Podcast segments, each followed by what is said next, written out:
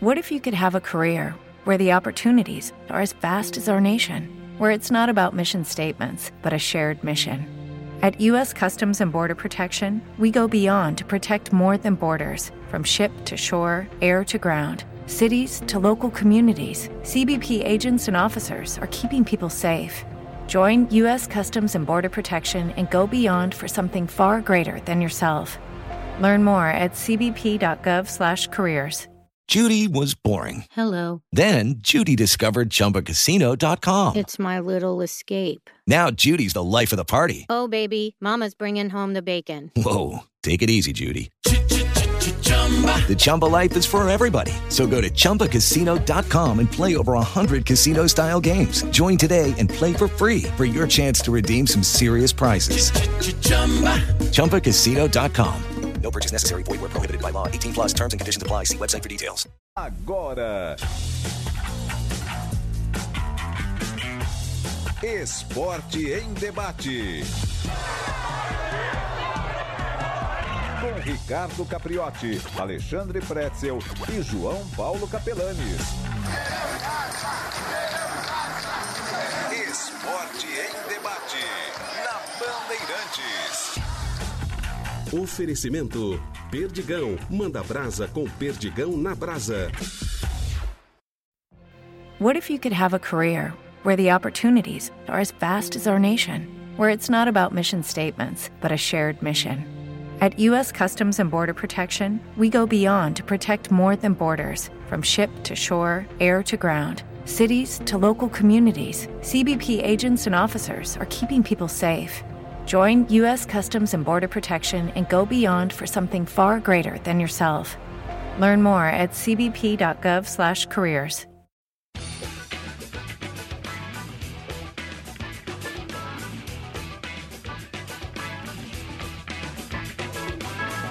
Sete horas 31 minutos, muito boa noite a você que está na Bandeirantes nesta quinta-feira.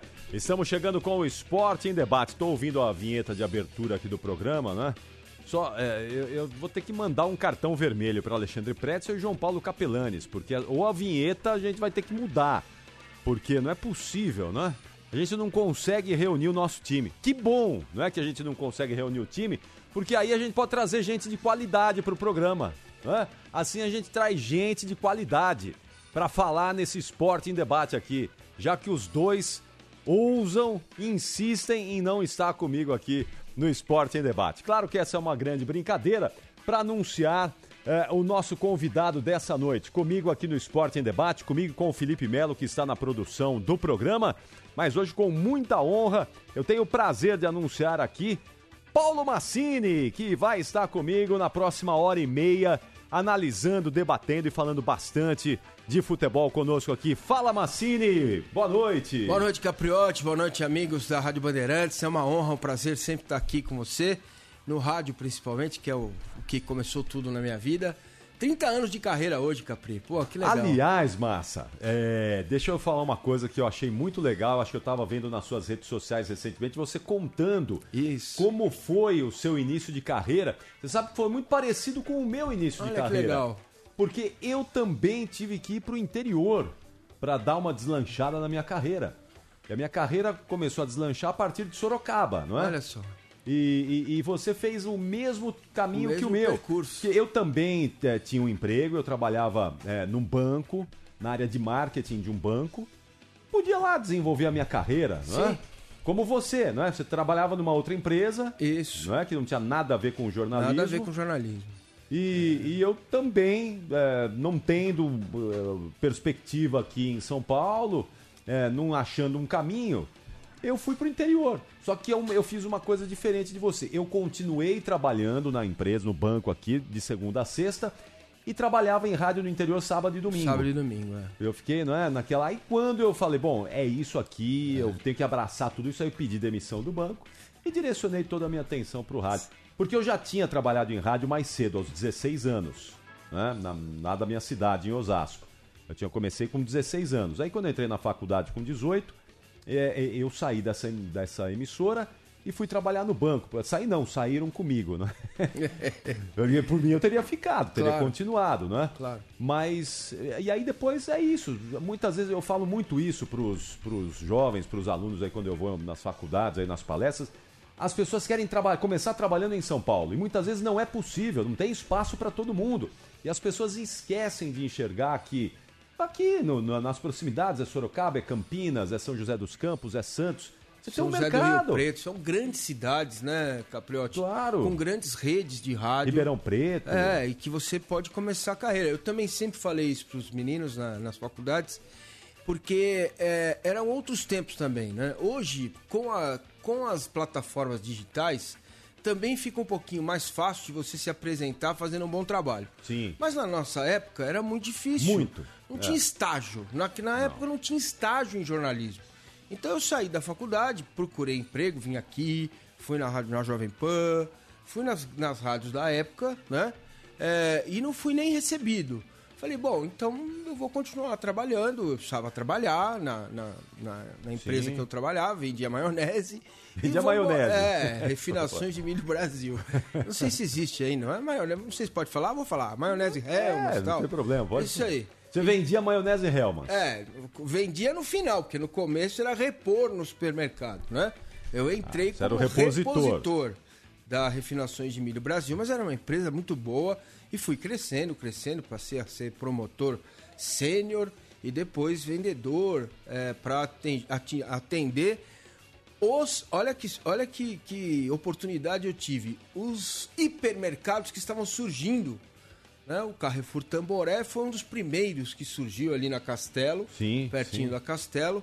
É. E essa era a oportunidade que tinha me sido que, que me deram.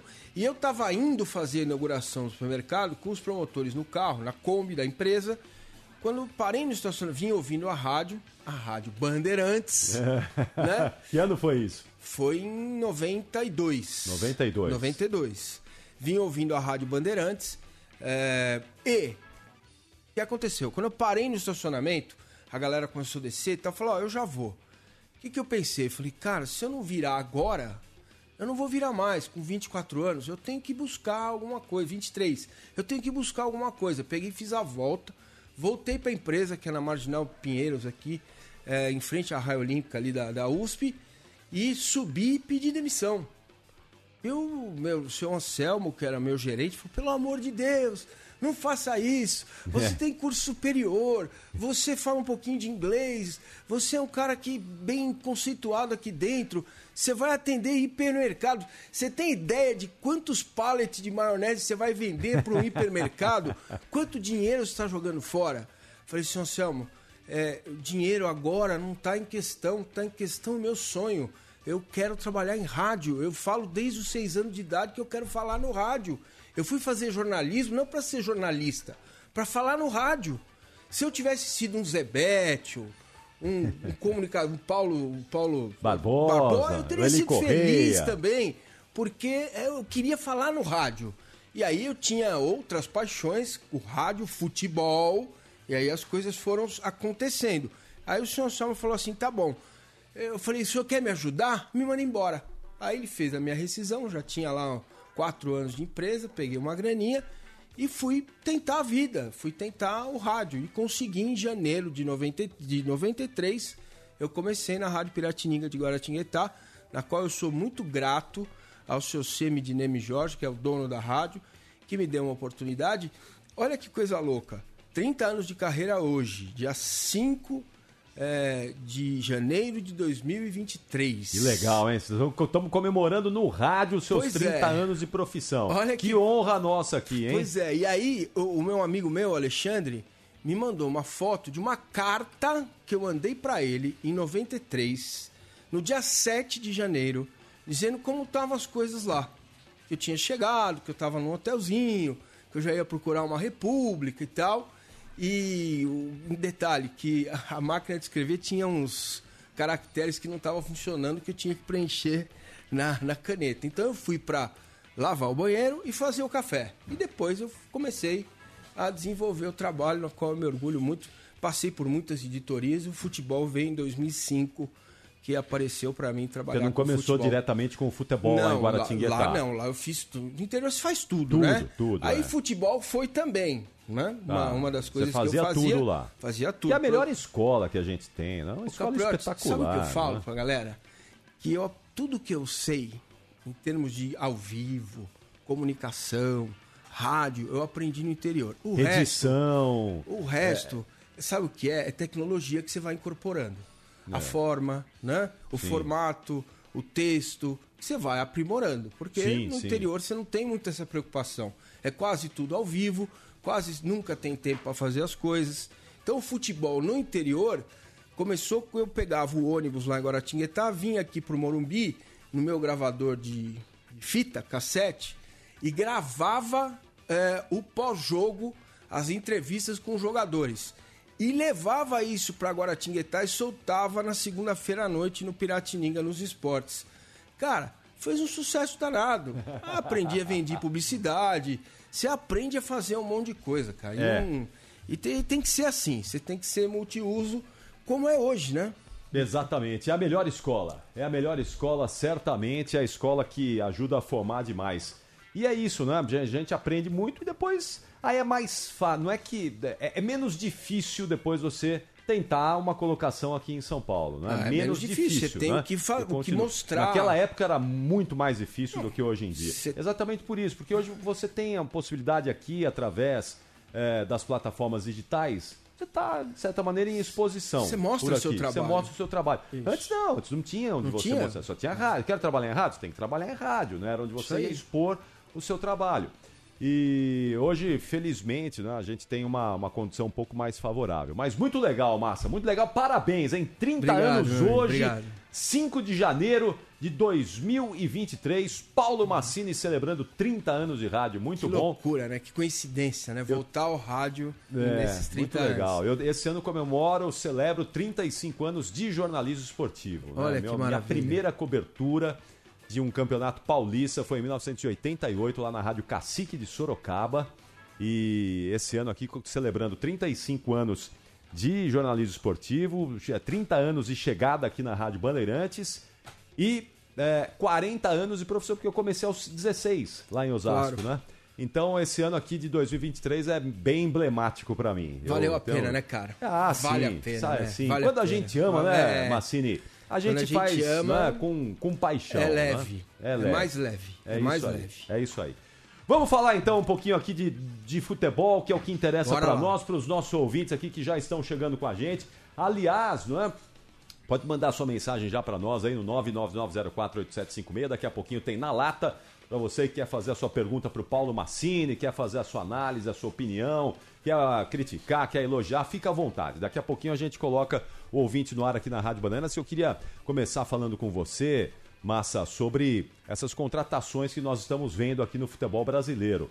É, eu acho que nós temos poucas contratações, mas as poucas impactantes. Né? Eu diria que as mais impactantes, claro, do Soares lá no Grêmio e da volta do Gerson para o Flamengo. No mais, a gente tem visto aí muitas trocas, né? os clubes estão trocando bastante, tentando, eh, alguns jogadores tentando eh, ressurgir em outros times. Como é que você tem visto esse comecinho de temporada e esses negócios que estão chegando aqui no futebol brasileiro? Ó, Capriotti, acho que nós vamos ter o melhor campeonato brasileiro dos últimos anos. Por quê? Porque você vai ter Soares no Grêmio, o Alberto no, no Corinthians, o Hendrick no Palmeiras, Marcos Leonardo no Santos, Gabigol Pedro no Flamengo, é, é, o jogador Pedro Raul no Vasco.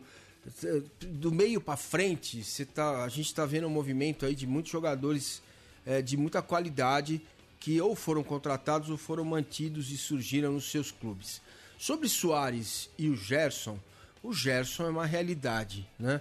O Gerson é um jogadoraço, jogador é, coringa, joga de 5, joga de 8, joga de 10, forte fisicamente. Até me estranha ele ter tido problemas na Europa, porque eu esperava que de fato ele fosse se firmar na Europa, ele tem muita capacidade para isso.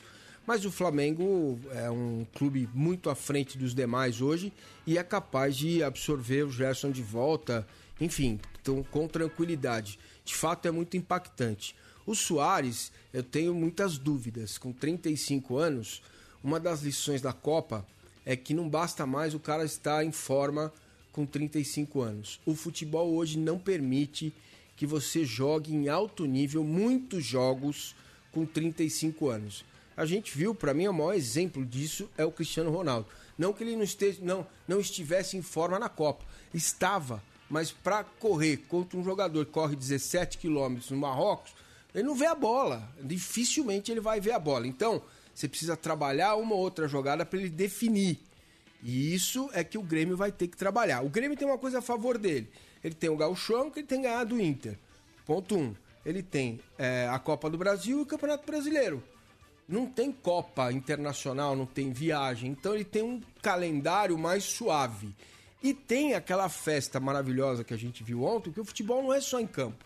O futebol também tem é, o, o amor, a, o fato de trazer a torcida de volta, um time que está voltando da Série B, né, de dar um, um, voto de confiança, de acreditar no clube, no trabalho do Renato, a, com a chegada do Soares. Mas o Soares vai, não vai poder jogar é, 70, 60 jogos no ano porque ele não vai dar conta. Ele mesmo Mas, falou. Ô, Massa, você não acha que um cara do nível do Soares no futebol brasileiro ele consegue ainda se virar bem, porque, é claro, ele não tem mais condições de defender os grandes da Europa, não dá mais, não é? Exatamente por isso, porque hoje na Europa o futebol tem uma, uma dinâmica diferente, não é? É diferente da nossa aqui também. É, tecnicamente falando, fisicamente talvez não. Acho que os times se preparam de maneira parecida. Mas tecnicamente, não é? Você não acha que o Soares ainda com 35 anos, com a qualidade técnica que ele tem, ele se vira ainda aqui no Brasil? Eu, a, a, a, pergunta que você faz é muito direta. Ele se vira, ele se vira, mas ele vai ser decisivo? Eu acho que não. Por quê? Acho que não. Não, por causa da questão física. É, não tem como, cara. Não tem como. Se você não estiver 100% fisicamente e não conseguir desempenhar fisicamente um jogo que se joga hoje, você vai ser útil, né? Vai se virar, mas não vai ser o cara. Eu não tenho expectativa com o Soares de que ele vá ser o cara do Grêmio. Agora, como o Grêmio tem um calendário menor, ele pode, por exemplo, o Renato adora isso, priorizar co a Copa, priorizar a Copa do Brasil. Então, gauchão, se ganhar do Inter já ganha um refresco bacana, e aí pensa na Copa do Brasil, que o Renato adora fazer isso. Agora, que sirva de lição a queda do Grêmio. Né? O Campeonato Brasileiro não é um campeonato que você pode deixar de lado. Tá, esse ano a gente vai ter grande caindo de novo. Eu não tenho, não tenho muita é. dúvida disso, não, porque é isso, vai ser talvez o melhor campeonato aí dos últimos tempos. Eu e acho. eu fico com a sensação de que é, vai ter grande caindo. É muito time grande, é muita qualidade aí. Eu não sei, acho que eu fico com essa impressão. Gabriel, e... você tem muitas SAF, SAFs novas, né? É. É, Sociedades Anônimas do Futebol. É, Bahia, é, Cruzeiro, Vasco. É, o Botafogo já se consolidou. Você viu que já não correu, já não tomou susto É. esse ano que passou. Sim. E tende a crescer com o trabalho, né? Na medida em que as contas vão se ajustando, o salário está em dia, o ambiente fica melhor. Essas SAFs, elas não podem cair de novo para a segunda divisão. Não podem. Vasco, Cruzeiro, é, é, são times e Bahia que precisam permanecer na primeira divisão como objetivo. Então vai ser uma guerra feia, cara. Vai ser uma Vai. guerra feia. Vai mesmo. E clubes que se reforçaram, né? Que O conseguem. Vasco está se reforçando de Tá maneira se interessante. reforçando, O Vasco é um time que eu acho exatamente. que não vai lutar para cair. Eu Acho que não vai ser campeão, longe disso. Então. Mas acho que o Vasco esse ano não vai passar sufoco. Ah, Me preocupa o treinador, né? Ah, então, mas aí, é Aí, isso, né? Você entendeu? tem Me que, preocupa né? um pouco o Barbieri que pintou, surgiu muito bem, mas o ano passado dele foi muito ruim no Bragantino, com a pressão bem mais leve, né? é. É, e, e com um time bom, cara. E ele não conseguiu fazer a coisa andar nem no Paulista. Nem, no Paulista. Nem no Paulista. Exatamente. Com uma estrutura boa que o Bragantino oferece, né? A estrutura é boa, Se uma pode coisa tudo que bem. não falta é a estrutura. É, o orçamento pode não ser o dos melhores, mas é o tipo do time que vai lá e faz aquelas contratações pontuais que tem que dar resultado. Jogadores né? emergentes. É, exatamente. Jogadores emergentes que vão dar lucro para a empresa lá na frente e tal. Isso. Bom, você falou em treinador aqui, Massa, e eu, Ah. tá chegando a hora aí da CBF começar a se virar com relação ao treinador da seleção, né? Prometeram para janeiro. Daqui a pouco a gente já tá chegando aí no meio de janeiro. Já já em março tem é, já jogos da seleção brasileira, março, abril. E aí, hein? Parece Cara, que começou o lobby também dos treinadores brasileiros para evitar o estrangeiro. Eu não sei não, acho que a gente vai ter nas próximas semanas aí semanas bem intensas em relação a isso, viu? Cara, a CBF é uma. É uma. Como que eu posso ser? Eu quero ser educado com os ouvintes da rádio, mas é um paquiderme, assim, é uma coisa gigante que se move com muita lentidão. Nem o local da Supercopa eles conseguiram definir ainda, Capriotti.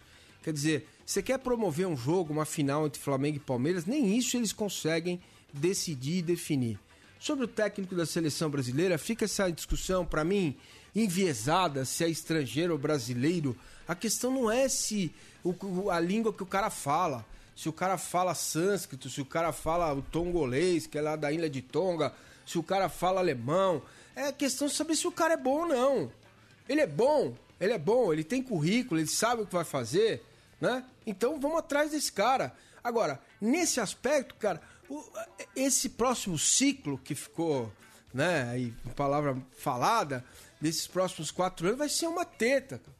32 seleções na, na, na Copa do Mundo, não é isso? 48. Qua- qua- perdão, 48. 48. Aqui- Sete classificados aqui na América então, do Sul. só dois não vão pra Copa. É. Né? Então é Bolívia e Venezuela. O resto Claro. vai pra Copa.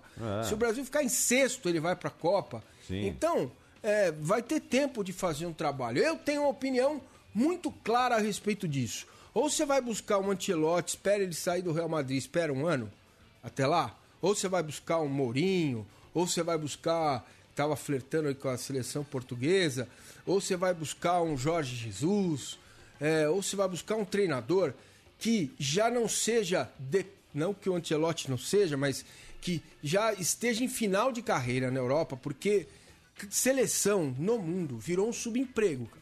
Virou. E você sabe que esses caras que você citou, aparentemente já sinalizaram que não abraçam a ideia, que não querem, não é? Porque o Ancelotti está no Real Madrid hoje, ele, é, a chance dele ganhar título a toda hora. O, o Mourinho, mesmo estando hoje numa situação, eu diria numa prateleira abaixo do que ele já esteve, né? Ele também já sinalizou lá que, ah, não, prefiro continuar aqui na Europa, porque esses caras, imagina, treinar a seleção brasileira, você entra em campo, vai entrar em campo a cada três, quatro meses. O que esses caras vão ficar fazendo? É, Enquanto jogar podem contra estar- ninguém, né? contra ninguém, vão jogar contra ninguém, vão classificar. Quer dizer, a, o grande, a grande meta é ser campeão do mundo em 2026, que não é pouco, é muita coisa. Mas nesse período, eles vão, vão estar meio que no ostracismo, enquanto que na Europa eles estão no holofote constantemente com esses clubes. As grandes ligas tomaram conta do, do espaço, Sim, né? sim. Bundesliga. Então, eu acho que eh, muita gente, depois da Copa, assim que terminou a Copa, ou assim que terminou o vexame brasileiro lá no Catar, ah, ó, vem aí o Ancelotti, vem aí o Mourinho, pô, faz uma oferta lá pro Guardiola. Não, esquece. Não, estamos vendo aí que O não vai Guardiola não ser vai sair. Não, Não o Guardiola sai. imagina, esquece, não é? Estamos vendo que talvez a CBF vai ter dificuldades para trazer um cara de ponta para comandar a seleção brasileira. O nome que me agrada é o Luiz Henrique. Poderia conversar com ele, esse treinador da, que foi, saiu da Espanha. Né? Porque, O agora, Gadiardo tá aí. Será que um argentino? Será que a gente abraçaria um argentino na eu, seleção eu brasileira? abraçaria, mas acho que o, o povo brasileiro, não sei. né? É, então. A imprensa, parte dos colegas, acho que não. Os treinadores, então, eles vão arrancar os cabelos. É. né? Agora, vamos olhar para o nosso. Já que a gente está discutindo nacionalidade, qual é o nome brasileiro que tem capacidade de chegar numa Copa do Mundo? Veja como a Copa do Mundo mudou. Né? Um jogo, um time diferente quase para cada jogo. Duas, três, quatro mudanças para cada jogo. Cinco alterações no banco. Com 10 minutos de acréscimo é outro jogo. É outro jogo. Muda. E, e o Então, treinador se atrapalha a barbaridade, hein, muitas vezes. Entendeu? O cara não consegue, com essas ferramentas todas, é, melhorar o time. Às O vezes nosso, atrapalha. o nosso. O nosso, então. Às Entendeu? vezes é, o que era para ser algo positivo, a gente tá Isso. vendo que muitas vezes acaba se tornando algo negativo porque Isso. os caras não conseguem, eles se atrapalham. É Com a isso. quantidade de substituições. Porque o cara que sabe lidar com isso, ele pode ganhar o jogo nos últimos 20 minutos, que são É. 10 do tempo regulamentar e 10 de acréscimo. Sim. Então muda, muda a perspectiva do jogo. Por isso que eu falei da questão do Soares, da questão física. Não tem jeito. Agora, no futebol brasileiro, eu, antes da Copa, achava e continuo achando. O Tite é o melhor treinador brasileiro em é, atividade. Não tem outro. Acho o Tite ainda o melhor treinador brasileiro em atividade. Ele foi bem na Copa? Mal.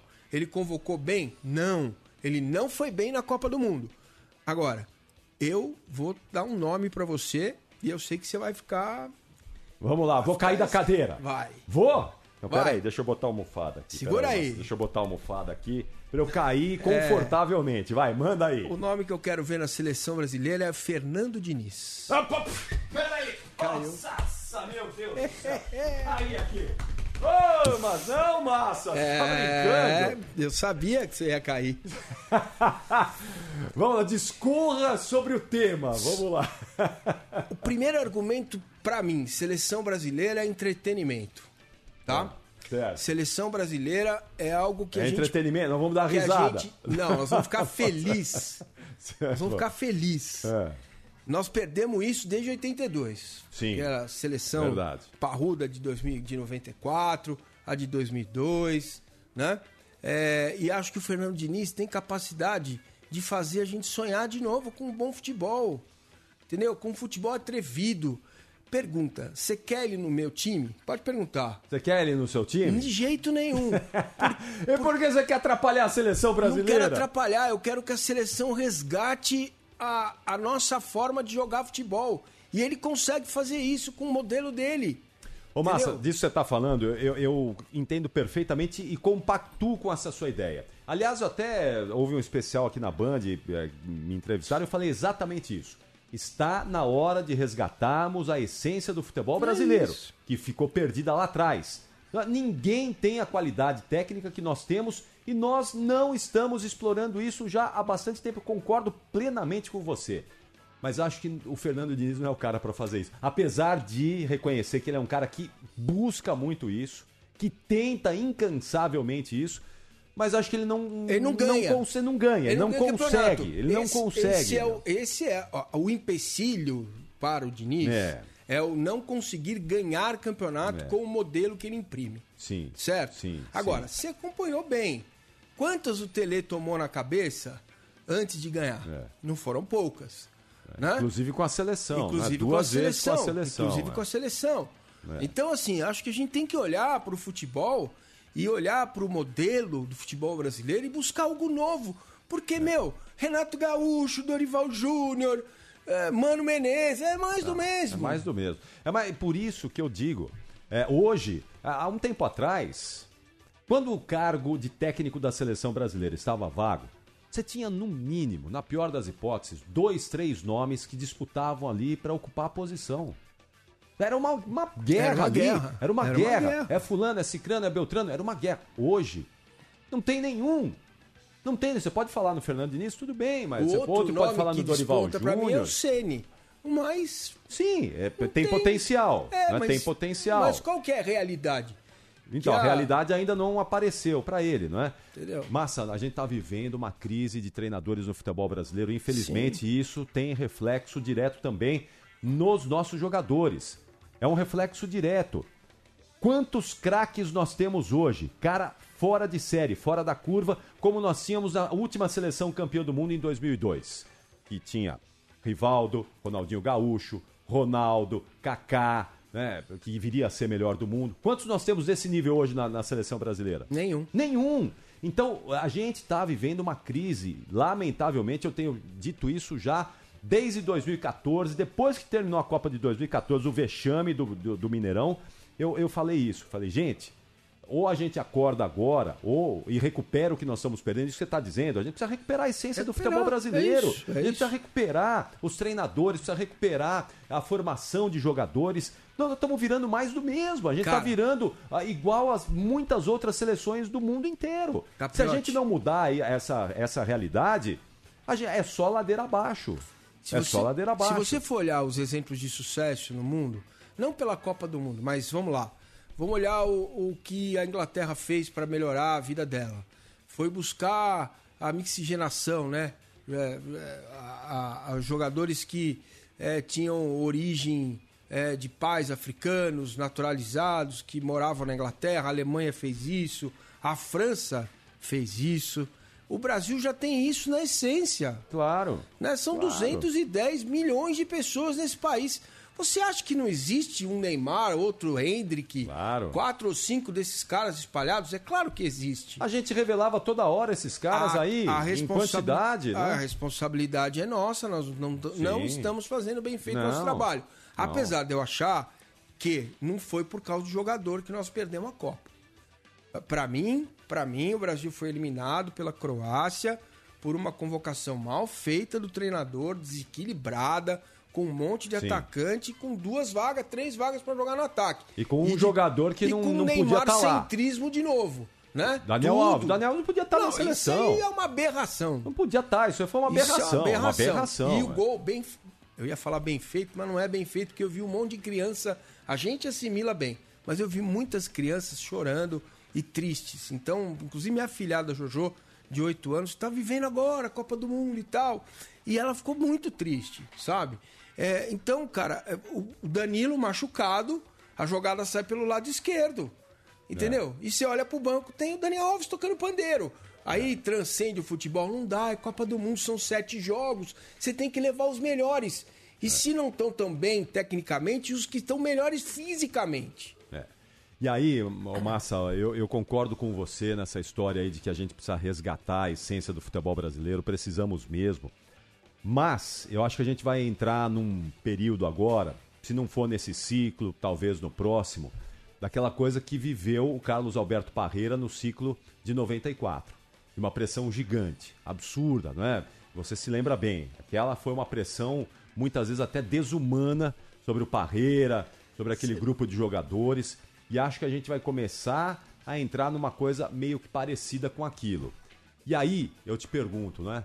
Será que a gente vai ter que ter uma estratégia parecida com aquela?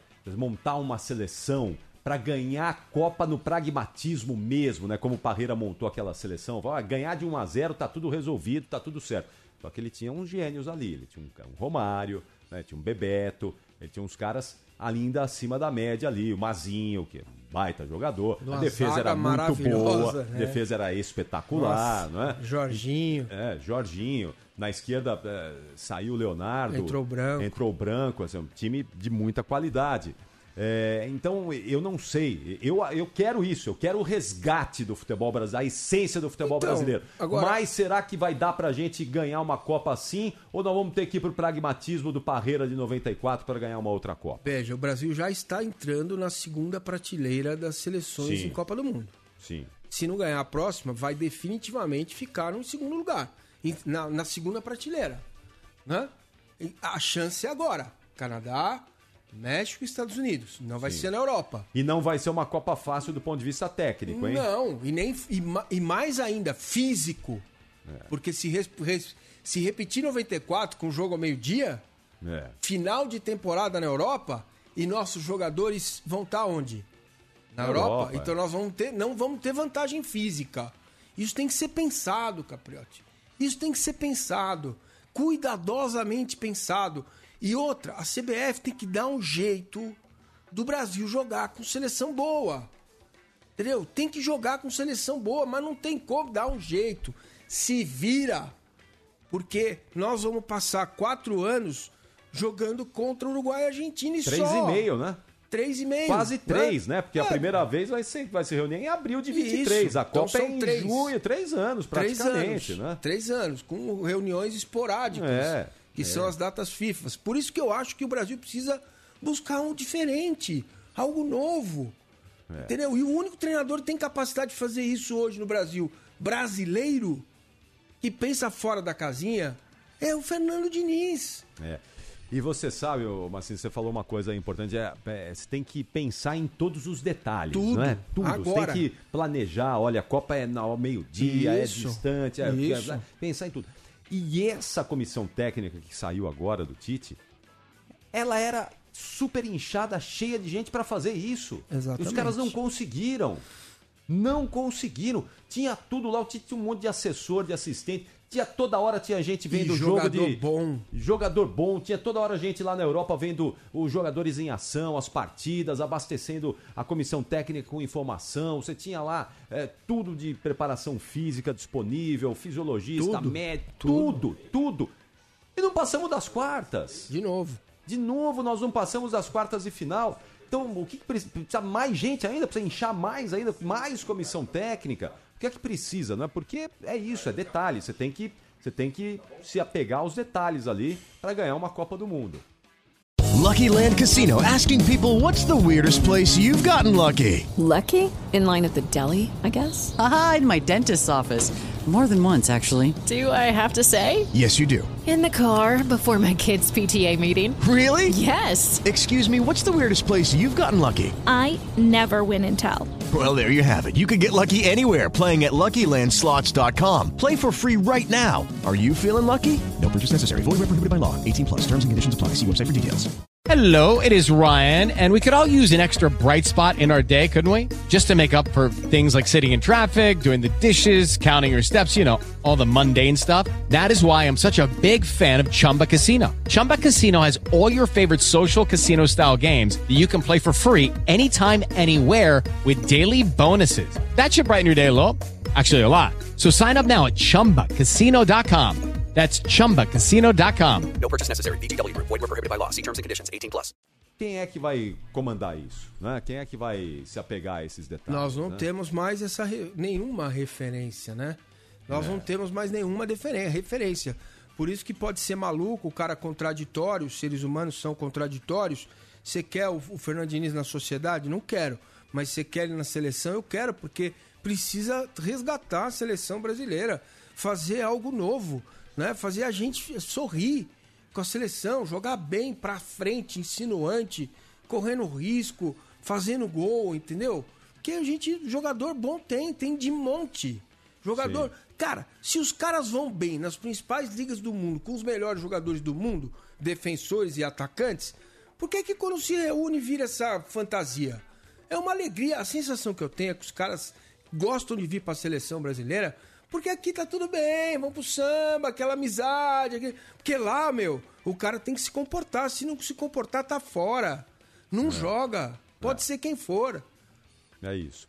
Ô Massa, vamos fazer o seguinte, olha, nós estamos falando de treinador aqui, estamos falando de técnico, vem aí um novo treinador para a seleção brasileira, nós temos um aqui para falar conosco, claro, falar sobre a atual situação é, dos treinadores brasileiros, técnico para o Brasil, mas também para falar um pouquinho sobre Copa São Paulo de Futebol Júnior que está rolando, e a Copa São Paulo de Futebol Júnior é o caminho para a gente revelar esses talentos que nós estamos pedindo aqui, né? a formação de jovens, é a oportunidade de muitos jogadores e de muitos treinadores também mostrarem o seu trabalho, como por exemplo o Claudinei Oliveira. Claudinei Oliveira mostrou serviço, mostrou trabalho, foi campeão com o Santos em 2013 e a partir da conquista com o Santos na Copinha em 2013, deslanchou a carreira de treinador. Então nós vamos conversar com ele agora, bater um papo com o Claudinei Oliveira, para a gente entender um pouquinho mais esse cenário da Copa São Paulo e também dos treinadores aqui no Brasil. Como vai, Claudinei? Boa noite, seja bem-vindo aqui à Rádio Bandeirantes.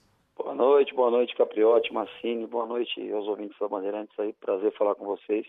Muito obrigado. Podendo Você- falar desse, é, desse nosso futebol brasileiro aqui, falo da Copa São Paulo, né, como você falou, que para mim foi, um- foi muito importante na minha carreira, eu acho que de vários, vários jogadores e vários treinadores também. É isso aí. Você está em Goiânia agora? Estou em Goiânia, estou em Goiânia, estamos treinando, fazendo a pré-temporada aqui, estreamos no Campeonato Goiano aqui pelo Vila Nova no dia 11, né, enfrentamos o Goiânia aqui na primeira rodada. Então já é reta final de preparação, né? Agora é É, ajuste aquela, fino, né? aquela preparação à moda Brasil, né? Com pouco tempo de trabalho e aí vão começar, temos 11 jogos em 33 dias. É, É bem a nossa cara, né? Vida de treinador, a gente fala aqui no programa, a vida de treinador é, no Brasil é uma, é uma complicação, né, Claudinei? Sim, é complicado, mas assim, faz parte, né? Assim, o calendário é apertado para todo mundo, a gente sabe, mas é, esse ano era para ser até um pouco mais tranquilo, mas também o Vila Nova aqui, antes da minha chegada, chegou na, na, final da Copa Verde, aí mudaram a data da final e da semifinal por causa da reta final da Série B, acabou que eles jogaram até o dia 19 de novembro e voltaram só 19 de dezembro, né? Voltamos a treinar. E aí o tempo não é nem tão escasso, mas você põe Natal e Ano Novo no meio, que você tem que dar um, um intervalo para os caras poderem né, estar tá com a família, acabou complicando um pouquinho a preparação, mas tá tudo certo, tá no pacote, né? É, tá no pacote, é isso aí, é, é a vida do treinador brasileiro. Ô Claudinei, queria que você falasse um pouquinho então, como é que é essa experiência da Copa São Paulo, não é? Porque você é um cara que usou muito bem o título que você conquistou com o Santos em 2013, a partir daí você deu sequência à sua carreira. Como é que é a Copa São Paulo, hein? A gente está 10 anos do, do seu título. Mudou muito de lá para cá? É a mesma coisa? Conta um pouquinho disso para nós. Ah, a gente pegou, assim, uma, uma, uma, geração vencedora ali no Santos, né? De, tivemos um time que ganhou tudo ali na Campeonatos Paulistas, enfim. E ficou, tava faltando a Copa São Paulo, né? A gente fez uma Copa São Paulo em 2012, a gente começou bem, começamos né, é, goleamos o Guarani e mudamos de sede, fomos para São Carlos, teve um jogo complicado com chuva, nosso time era um time leve, fomos eliminados, né? E o Santos carregava aquele peso de estar tá 29 anos, sem 28 em 2012, depois 29 em 2013 sem conquistar a copinha, né? Tinha conquistado em 84 lá, é, muito tempo, muito tempo atrás, né? Distante de 1984. E a gente procurou tirar o peso dos atletas, enfim, e, e conquistamos um título que foi importante, né? E como você falou, para minha carreira foi, foi fantástico, né? Foi um marco muito grande, a visibilidade da Copa São Paulo realmente é diferente de qualquer outra competição, até porque a jogada é no momento que, que tem o recesso do futebol brasileiro, está todo mundo fazendo pré-temporada, os campeonatos estão por iniciar ainda, então a Copa São Paulo é muito vista, né? E eu procurei aproveitar, que nem você falou, eu procurei aproveitar essa oportunidade, continuei no Santos trabalhando ali, é, e aí, no meio da temporada de 2013 mesmo, fui convidado para assumir a equipe profissional, no primeiro momento interinamente. Aí conseguimos terminar a temporada ali, levamos o Santos ao sétimo lugar no Campeonato Brasileiro, né, dentro, de, dentro de um cenário que tínhamos perdido Neymar, Felipe Anderson, Rafael Cabral, goleiro, o próprio Murici, tinha saído, né, que tinha conquistado tudo no Santos. E dali para frente a gente foi dando sequência à carreira, né? Aí cada novo clube, novo desafio, mas com certeza a Copa São Paulo, sem esse título da Copa São Paulo, não ficaria é, talvez não tivesse tido a sequência que eu tive na carreira, seria um pouquinho mais complicado.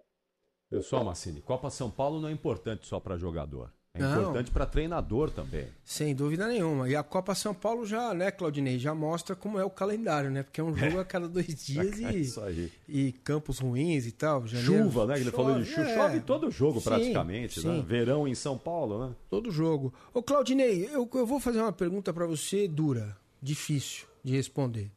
Vou me colocar no seu lugar. É, vou te dar três chances para você escolher. Você agora é o cara que vai escolher o próximo treinador da seleção brasileira. Ele seria brasileiro, estrangeiro ou o melhor, independentemente da nacionalidade disponível para assumir a seleção brasileira. O que é que você pensa a respeito disso dentro desse debate que a gente estava fazendo aqui sobre futebol brasileiro e seleção brasileira? Então, assim, para mim seria brasileiro e eu te falo por quê. É, se você me perguntar assim, hoje uma equipe grande do futebol brasileiro, um clube, né? É, optar entre treinador brasileiro ou um estrangeiro, eu acho que nós temos muitos cases de sucesso aqui no Brasil. Tem fracasso também, né? De treinadores estrangeiros. Mas temos cases de sucesso aí, temos o Jorge Jesus, temos o Abel, né? Temos vários treinadores que tiveram conquistar o Voivoda, no, o Voivoda lá no Fortaleza, que tem feito grandes trabalhos, eu admiro muito o trabalho dele. Agora, a gente falando em termos de futebol brasileiro, não só na seleção brasileira, né? Nenhuma seleção conquistou a Copa do Mundo com um treinador estrangeiro. Se você pegar todas as edições da Copa do Mundo, nós não temos um caso de nenhuma seleção que ganhou, ganhou a Copa do Mundo com um treinador que não seja do país, né? Então a gente vai estar tá querendo fazer uma coisa inédita, né?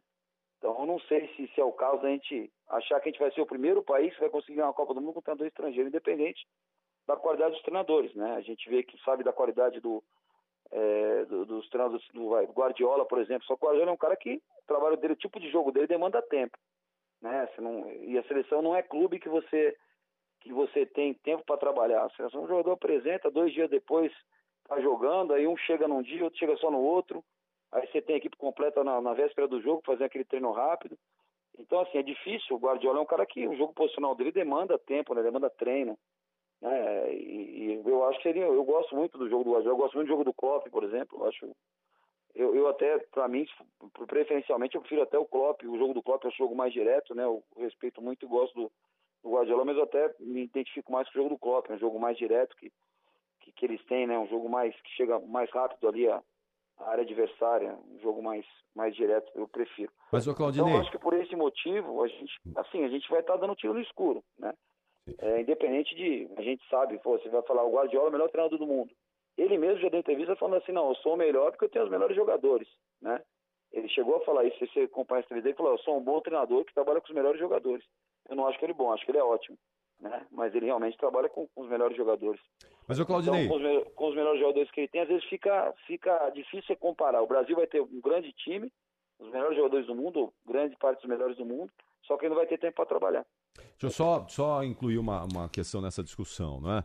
É, Você não acredita que quando a gente vê uma invasão de treinadores estrangeiros, né, especialmente portugueses que têm vindo para cá, é, quando a, a, a sociedade como um todo debate a presença de um treinador estrangeiro na seleção brasileira, não é sinal de que alguma coisa está acontecendo com os nossos treinadores aqui, com a classe dos treinadores brasileiros? Concordo, concordo. A gente tá, a gente deu, a gente deu esse nicho para eles, né? A gente deixou essa abertura, né? Em algum momento a gente deixou, talvez, de evoluir ou, de estar buscando conhecimento, ou de estar buscando, né, novas formas de, de jogar, enfim. Eu concordo com você. Em algum momento houve aí uma, não de todos nós, né, não de todos, né, falando até de- dos grandes treinadores brasileiros, não de todos, mas em algum momento a gente deixou essa essa essa porta aberta para eles entrarem, né? Mas isso aí não é, não é só no Brasil, não. A Premier League também, a gente estava falando da Premier League, né? Quantos treinadores estrangeiros dirigem os times da Premier League, que é a liga mais rica do mundo, né? E os ingleses inventaram o futebol. É, Então, assim, é, eu não tenho nada contra treinadores estrangeiros, muito pelo contrário. Eu falei, respeito muito o trabalho do Abel, do, o, do Voivoda. Eu acho que, pô, eu joguei com o Pesolano, fez um grande trabalho no Cruzeiro. Né? Eu, eu respeito muito os estrangeiros. Agora, assim, a gente foca muito também em, no- no- em quem fez sucesso, esquece alguns fracassos que a gente teve de estrangeiros também, né? Mas eu, eu acho que a gente deixou essa porta aberta, isso aí é indubitável, assim, eu não, eu não, discordo de você não, acho que em algum momento a gente deixou a desejar, porque não é, não é normal, né? Você ter, eu acho que a Série A, se fosse começar seriam 11 estrangeiros, né? Das 20, das 20 equipes, se não me falha a memória. Então, nós temos alguma culpa nisso, né? Nós temos alguma culpa, não é a gente culpar a imprensa, culpar dirigente, culpar tudo, nós temos que assumir a nossa parte também da culpa. É lógico que se tem um pouquinho mais de paciência com o estrangeiro, né? Vamos lembrar o São Paulo e o Santos, que tomou duas goleadas no Paulistão, né? E do Ituano e do Botafogo de Ribeirão. Se qualquer outro treinador brasileiro ali já teria caído, né? Isso aí eu acho que vocês vão concordar comigo. Então, assim, e o São Paulo terminou ano fazendo um grande trabalho no Santos. Eu acho que até melhor que o do Jorge Jesus no Flamengo, na minha opinião. Pelo material humano de, o que cada um tinha, eu acho que o vice-campeonato do, do São Paulo, em termos de Brasil, não estou falando de Libertadores, né? Estou falando em termos de Brasileirão, eu acho que o vice-campeonato do, do São Paulo foi conquistado com mais trabalho até do que o, o título do Jorge Jesus naquela temporada. With Lucky Land slots, you can get lucky just about anywhere. Dearly beloved, we are gathered here today to. Has anyone seen the bride and groom? Sorry, sorry, we're here. We were getting lucky in the limo and we lost track of time. No, Lucky Land Casino, with cash prizes that add up quicker than a guest registry. In that case, I pronounce you lucky. Play for free at LuckyLandSlots.com. Daily bonuses are waiting. No purchase necessary. Void where prohibited by law. 18 plus. Terms and conditions apply. See website for details. With Lucky Land Slots, you can get lucky just about anywhere. This is your captain speaking. Uh, we've got clear runway and the weather's fine, but we're just going to circle up here a while and uh, get lucky. No, no, nothing like that. It's just these cash prizes add up quick. So I suggest you sit back, keep your tray table upright, and start getting lucky. Play for free at LuckyLandSlots.com. Are you feeling lucky? No purchase necessary. Void where prohibited by law. 18 plus terms and conditions apply. See website for details. Claudinei, é, você, a visão que eu tenho a esse respeito é que não todos, mas aqueles que tiveram sucesso, é, acho que os treinadores brasileiros vinham numa, numa, numa uma revoada, né? Que é pouco tempo de trabalho, alguma conquista e sobrevida. Aí já fica ali dois dias desempregado, três já vai trabalhar em outro clube que tem treinador empregado, que o clube faz contato com ele, ele aceita e fica uma roda, né, uma ciranda de técnicos que era suficiente para desenvolver um trabalho vencedor no Brasil. Na medida em que a gente comece, quem começou esse movimento na América do Sul foi o River, com o Galhardo, né? O treinador que sentou lá, começou desde o início, trabalhando, trabalhando, trabalhando, e foi e fez o que fez é, com o River Plate.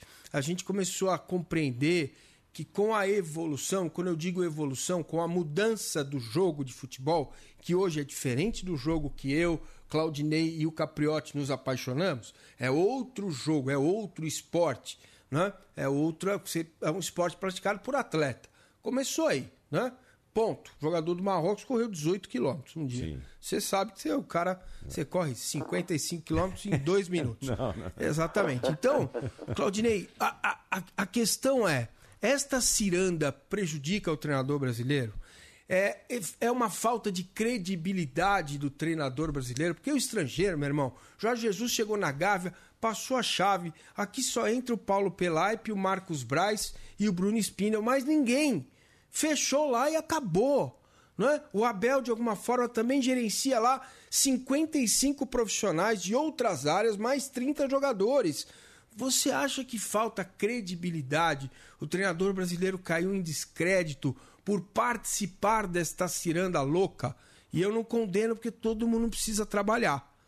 Você acha que esse é um caminho? É, eu acho assim, é, é, eu concordo com você assim, a gente, todo mundo precisa trabalhar, né? A gente não adianta a gente é, apontar o dedo para um ou para outro, todos precisam trabalhar. Às vezes a gente, alguns treinadores têm chance de fazer um trabalho mais longo em um clube resolve mudar para o outro, que é um direito deles, como às vezes o clube também. É, eu já tive situações em clubes, que eu não vou nem citar o clube, que assim, o objetivo é Sul-Americana.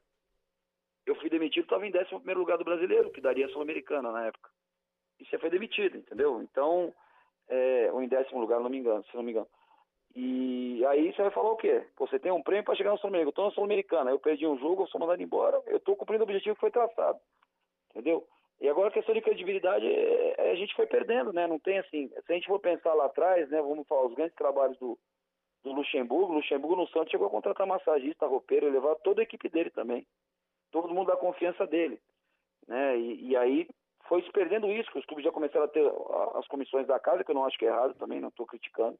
Né? Tem muitos bons profissionais, mas já não teve isso que o Jorge Jesus tinha. O Flamengo hoje, o Flamengo, o legado do Jorge Jesus no Flamengo, tirando os títulos e, e o futebol bem jogado, é zero. Ninguém no Flamengo tem uma imagem de um treino de Jorge Jesus que ele deu. Não tem nada, era só ele e os portugueses que iam lá, filmavam treino, faziam tudo. Quem que ficou o Flamengo? Quanto o Flamengo gastou? Pô, teve o retorno de título, o time encantou. Também gostava de ver o Flamengo dele jogar, achei que ele fez um baita trabalho. E o legado pro clube? Nenhum, né? Nenhum pro clube. Tudo, só, ele só visou o trabalho, as conquistas, mas visou muito ele, pouco o clube. Eu não sei como é o Abel no Palmeiras, sinceramente não sei, não acredito que não seja dessa forma. Mas eles têm essa, essa autonomia para trazer muitos profissionais com eles. Por exemplo, hoje eu vim, vim pela Nova, eu trouxe um auxiliar técnico só. Né? Então, quando você traz toda a tua equipe, todo mundo sabe o jeito que você trabalha, todo mundo sabe o jeito que você quer que jogue. Né? Você vem meio blindado por todos ali na tua volta. E isso os estrangeiros têm hoje, e nós perdemos esse direito de ter isso. Agora o motivo, talvez vocês né, que acompanham mais perto os clubes aí, o dia a dia, saibam qual é o motivo. Eu não, por que, que hoje os treinadores, mesmo, mesmo os que têm grande prestígio, não conseguem levar uma comissão tão grande para os clubes? Né? Se em algum momento levou-se gente que não era tão capacitada, porque era amigo, enfim, não tô, só estou né, aqui tentando achar um motivo, né? Uma coisa que eu não Mas consigo eu concordo com compreender. você, é, essa ciranda não é boa. Eu, particularmente, não sou um cara que. Eu, eu, eu não gosto de. Já, meu, meu empresário sabe, eu não, não negocio com o clube que tem treinador trabalhando, já falei para ele isso, eu desautorizo ele a fazer isso.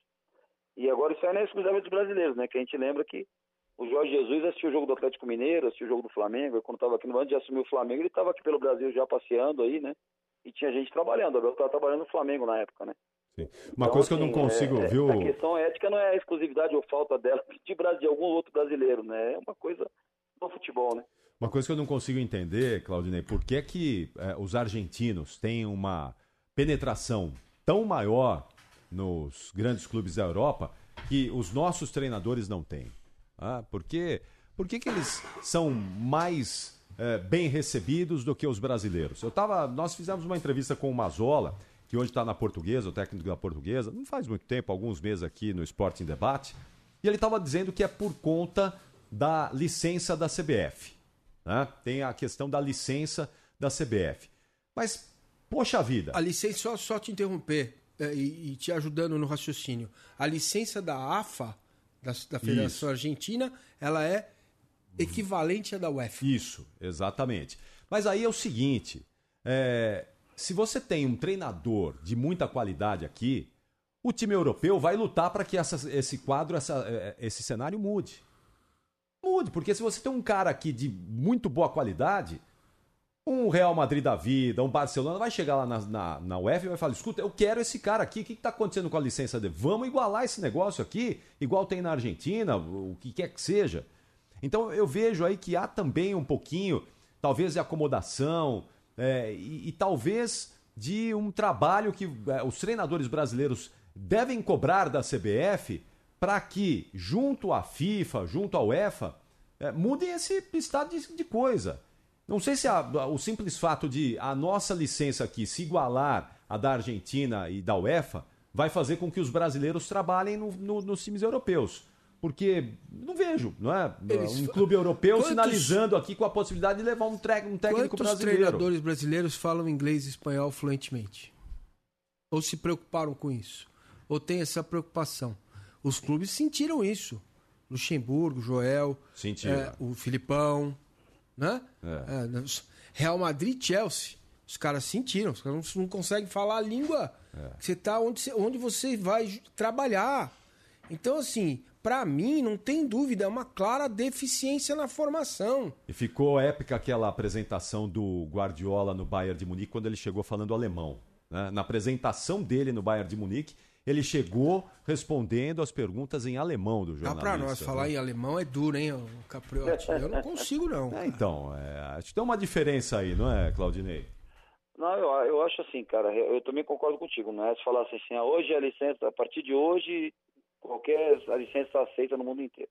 Na realidade, assim, o, o que a gente tem de informação da CBF, na última, quando eu fiz a, o último módulo da licença Pro, é, veio, se não me engano, eu não sei se era Lupesco, qual foi o, o romeno, que ex-jogador da seleção romena que veio até representando a UEFA na, no curso aqui para dar uma aula pra gente, conversar sobre licença o que foi falado, não sei se Lupesco ou Popesco, enfim, não lembro o, o nome dele correto, não sei qual deles que era, mas o que foi falado por, por, por ele é que, assim, é, treinadores brasileiros, né, para jogar, para trabalhar na tinham que ter licença Pro e ter cinco anos, ter trabalhado cinco anos na primeira divisão do Campeonato Brasileiro.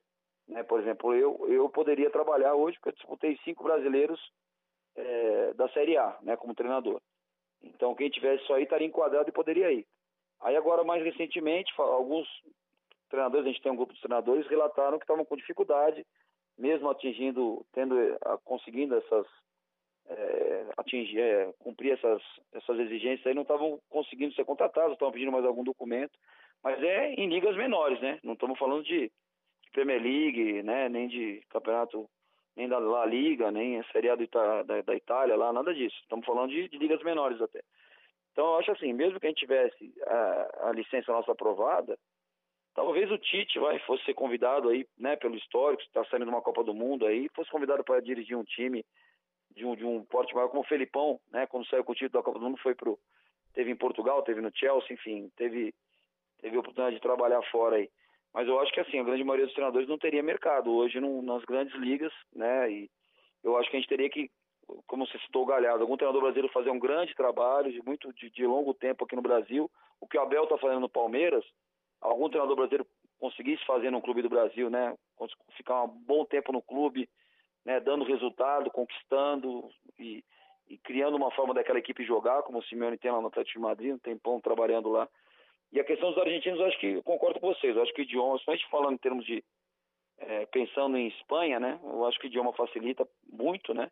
E já tiveram treinadores espanhóis que fizeram foram e deram certo, né? O Simeone é uma realidade, né? Hoje, o Pochettino é uma realidade hoje, os argentinos, perdão, né? Simeone, argent- argentinos, o Pochettino, enfim. Temos vários treinadores que fizeram sucesso, né? E eu acho é essa questão que você falou do, do, do pô, eu quero trabalhar no exterior, então eu tenho que estar preparado, né? É, assim, você pode passar a vida inteira, eu posso ter um sonho de trabalhar na Europa, eu passar a vida inteira e nunca ter uma chance. O que eu não posso é ter uma chance e não saber falar inglês, não estar preparado para ir trabalhar na Europa. É isso. Né? E o erro é meu, não é da Europa nem do Brasil, o erro é meu. Claro. Co- Como que Portugal reverteu isso? Você se lembra, Capriotti, que os brasileiros dominavam Sim. muitos, Paulo Tuori, Sim. Paulo Emílio, ah, o próprio Marinho Otto Pérez. Marinho. Pérez, é. Marinho Pérez, treinadores brasileiros Abel que Braga. Abel, que trabalhavam no mercado português, É. pela facilidade da língua e pela competência. Por que que isso de uma hora para outra mudou? O que será que mudou? Na medida em que Portugal foi incorporada à União Europeia e o modelo da UEFA de treinamento, ela, ele foi é, colocado numa mesma plataforma para todos, igual, respeitando cada um a sua característica de como quer fazer o detalhe, mas o curso é básico para todo mundo. Você pode fazer na Universidade de Liverpool, você pode fazer na Federação Inglesa, na Federação de Liechtenstein, na Confederação da Ilha de Tonga. O curso, se é da UEFA, nos Estados Unidos, é o mesmo modelo, certo? Então, é, isso começa a se reverter. Os treinadores portugueses começam a se espalhar pelo mundo. Porque houve um investimento na ciência do esporte. Né? Você tem uni- universidades incríveis. A Universidade do Porto tem cursos maravilhosos. Coimbra. É, eu fiz um da, da- da universidade- na, na Universidade do Porto, aonde os treinadores tiveram esses caras que o Abel teve aula, que o Mourinho teve aula, o professor Zé Garganta, vários professores que eu fiz daqui no Brasil. Eu não sei lá. Né? Você tem via Universidade do Futebol, por exemplo, Sim. do professor Medina, você consegue. Foi lá que eu consegui fazer. Né? Então, agora, o presidente da Comebol, que é um cara inteligente, né? Que, que ele, ele percebeu isso. Ele percebeu. Brasil, fora Argentina, em termos de técnico, Brasil, Bolívia, Paraguai, Uruguai, nós estamos ficando muito para trás. Então ele fez, firmou um convênio com a UEFA e vai, vai acontecer um intercâmbio de formação de treinadores no Brasil, com, a, é, com a- o cumprimento de protocolos mínimos para que a gente melhore a capacitação dos nossos treinadores. Foi assinado esse acordo lá na Copa do Mundo, agora que terminou recentemente. Então, vai levar tempo, mas eu acho que vai melhorar. Tomara. Porque, é porque Capriotti não tem segredo. Olha a inversão em Portugal, você vai perceber. Qual é Claro. o segredo? Uma hora para outra, então, os brasileiros não vão mais para Portugal, e os, Portugal e os portugueses saem de Portugal e vão para o mundo. O que, que houve? Por que houve essa inversão? Quando teve a unificação. Formação. A Euro Investimento na formação. Entendeu? A UEFA encampou a formação de treinadores com o surgimento da, da moeda europeia. Portugal, puf, foi, deslanchou. É isso. Bom, eu quero agradecer demais aqui ao Claudinei Oliveira, o técnico do Vila Nova, que esteve com a gente nessa edição do Esporte em Debate. Desejar a você, Claudinei, grande ano aí, muito sucesso ah, à frente do Vila Nova. E até a próxima, viu? Sempre uma honra recebê-lo aqui com a gente. Imagina, a honra é minha participar com vocês aí, abração, Capriotti Massini, bom estar falando de futebol com vocês, né, e, e muito bons os argumentos de vocês, acho que foi bem enriquecedor conversar com vocês, entender o que vocês estão pensando também, que pra gente é importante, né, ter essa, essa ideia do que, que vocês estão imaginando também, a gente também tem as ideias, porque que as coisas não estão acontecendo às vezes, mas é bom a gente trocar essas informações, ter outras visões, né, diferentes, vocês estão aí do outro lado, nós estamos, na verdade, estamos todos do mesmo lado, que é o futebol brasileiro, né, a gente não, não, podemos ser inimigos, temos que nos ajudar para que o futebol brasileiro melhore de maneira, ou com treinador estrangeiro, brasileiro, enfim, que a gente melhore bastante, né? E espero que, que seja com treinador brasileiro no comando, mas se for diferente, a gente vai estar torcendo para as coisas darem certo da mesma forma. Valeu, obrigado, viu, Claudinei? Um abração. Grande abraço. Aí o Claudinei Oliveira com a gente aqui, falando um pouquinho mais desse momento aí do futebol, falando, de Copa São Paulo também, e, afinal de contas ele teve um momento muito importante na competição. Massa, vamos pro intervalo rápido aqui. Já já vamos dar uma Vamos. passada pelos clubes, a informação Bora. dos times aqui de São Paulo, pra gente dar uma analisada também o que é que tá acontecendo. Estamos há pouquinho mais de uma semana pro início do Paulistão 2023. Ó, não vou dormir com informação, que informação fica velha antes do intervalo. O Palmeiras está atrás de dois jogadores para trazer nesta janela. Sério? Sério. Então daqui a pouquinho você vai contar quem é. Não Não, saiam daí que o Massini vai contar aqui, vai trazer aqui, ó. Atenção, Palmeiras. Tá faltando, hein? O Verdão não contrata ninguém, velho. Cadê as contratações do Palmeiras? Já já o Massini conta pra gente aqui. Rede Bandeirantes de Rádio. Você está na Bandeirantes, na hora do Esporte em Debate. Oferecimento: Perdigão. Manda brasa com Perdigão na brasa. Ah, verão, como te esperamos! Bora reunir a família e os amigos e curtir aquele churrasco maneiro? Vamos lá! Ah, claro, é claro, não pode faltar as suculentas linguiças perdigão na brasa para dar o toque especial no churrasco. E não só isso, hein? Aproveite também os cortes suínos, de frango e os hambúrgueres perdigão na brasa. Então é isso, reúna a galera aí e bora! É por isso que eu digo, curtir junto tem sabor de perdigão. Rede Bandeirantes de Rádio. Informação e tecnologia. Uma rede de emissoras conectadas via satélite em todo o país. O que acontece no Brasil e no mundo e que mexe com você. Comunicação direta com a marca do jornalismo Bandeirantes.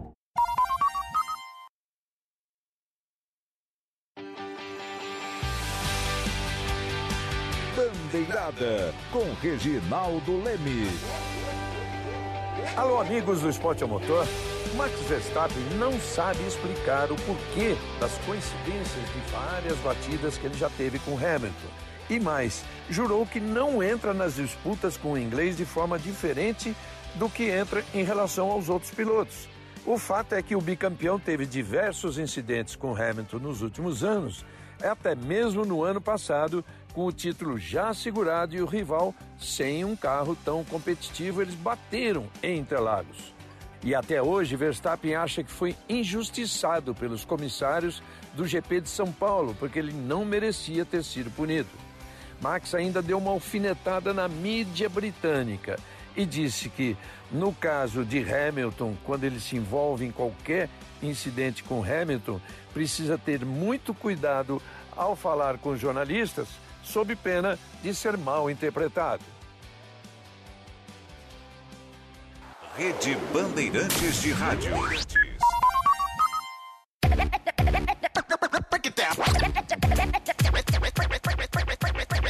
Chega mais, chega mais, que agora eu quero ver. Esse é o HG chegando forte com você. Segura ali na curva, aguenta toda a reta. No asfalto, chão batido, pisa firme em qualquer terra. Amortecedor é HG Nakata. É estabilidade e alta performance para você chegar onde quiser. Fale com seu mecânico de confiança e deixe tudo azul pela frente. Chega mais, chega mais. Chega mais é Nakata. Juntos, salvamos vidas.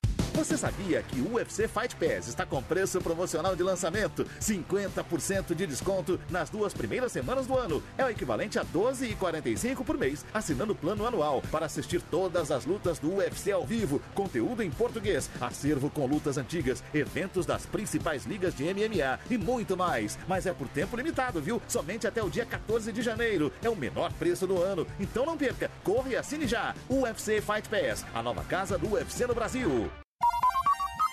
Ó, dois minutinhos para a gente falar do seu time, do seu clube aqui no Esporte em Debate. Rede Bandeirantes de Rádio. O dia a dia na Braspress é tudo azul. Com segurança, rapidez e qualidade. No Brasil, de leste oeste, norte a sul. Tem sempre um caminhão azul Braspress na sua cidade. Tarifas na medida e pronto atendimento. Informações em real time com precisão.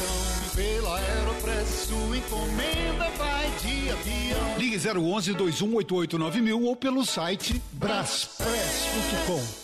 Você sabia que o UFC Fight Pass está com preço promocional de lançamento? 50% de desconto nas duas primeiras semanas do ano. É o equivalente a R$ 12,45 por mês, assinando o plano anual para assistir todas as lutas do UFC ao vivo, conteúdo em português, acervo com lutas antigas, eventos das principais ligas de MMA e muito mais. Mas é por tempo limitado, viu? Somente até o dia 14 de janeiro. É o menor preço do ano. Então não perca. Corre e assine já. UFC Fight Pass, a nova casa do UFC no Brasil.